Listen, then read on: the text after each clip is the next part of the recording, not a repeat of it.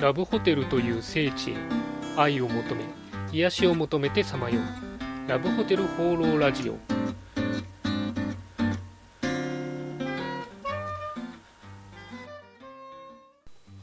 はいということで今週も始まりました。ラブホテル放浪ラジオ第55回。パーソナリティのラブホテルファンブログ管理人です。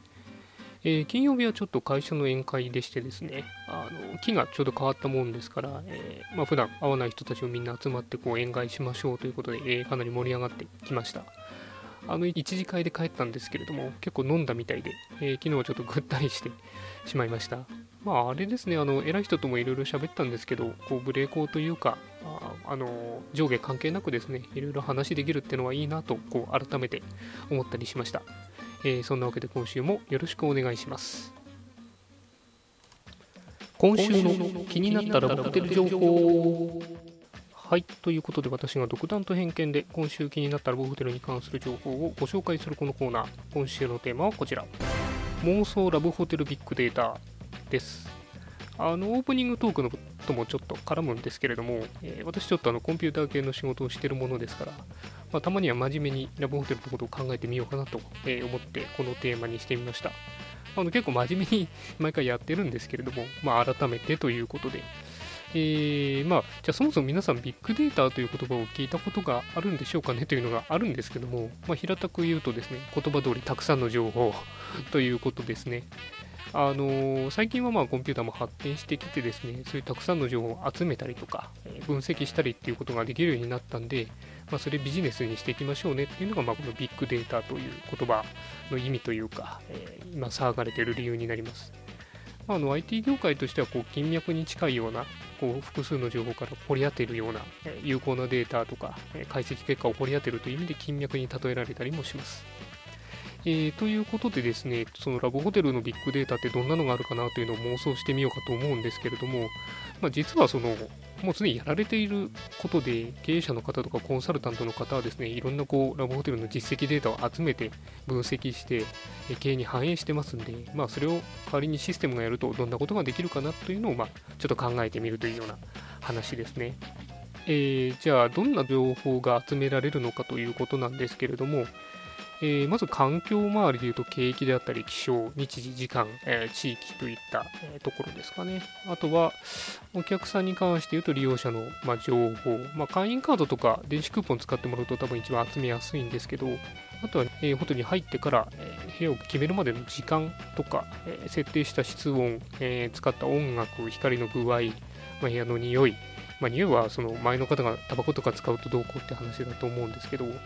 あとはあの VOD とかアメニティを使ったかどうか、どんなのを使ったのか、使用量はどうだったのか、えー、っていうところの情報。あとはホテルとしては、まあ、一般的な財務の話とか、料金もそうだし、バイトの方のシフト、やったキャンペーン、えー、掃除にどんだけ時間がかかったとか、チェック結果どうだったのかとか、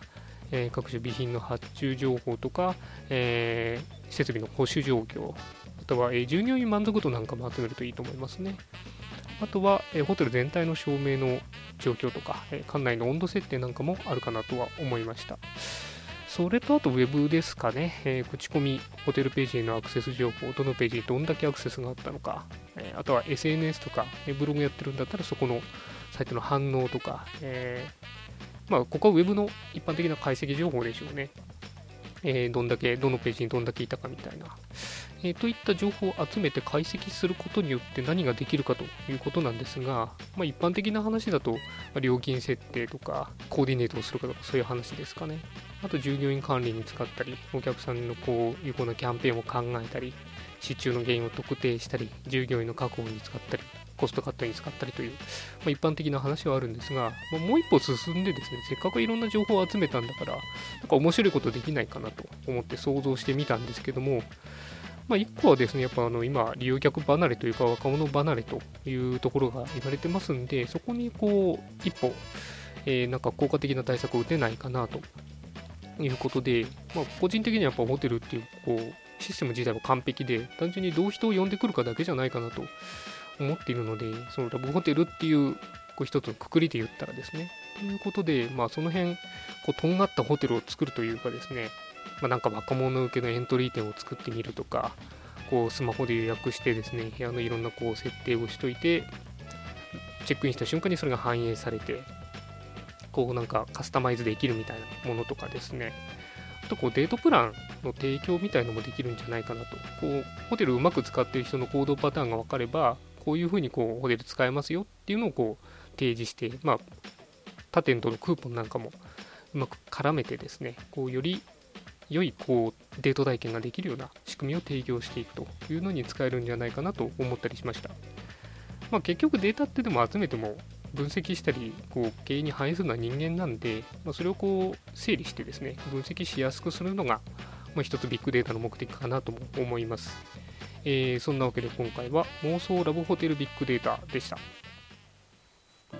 はいということでラブホテル放浪ラジオ第55回いかがでしたでしょうか？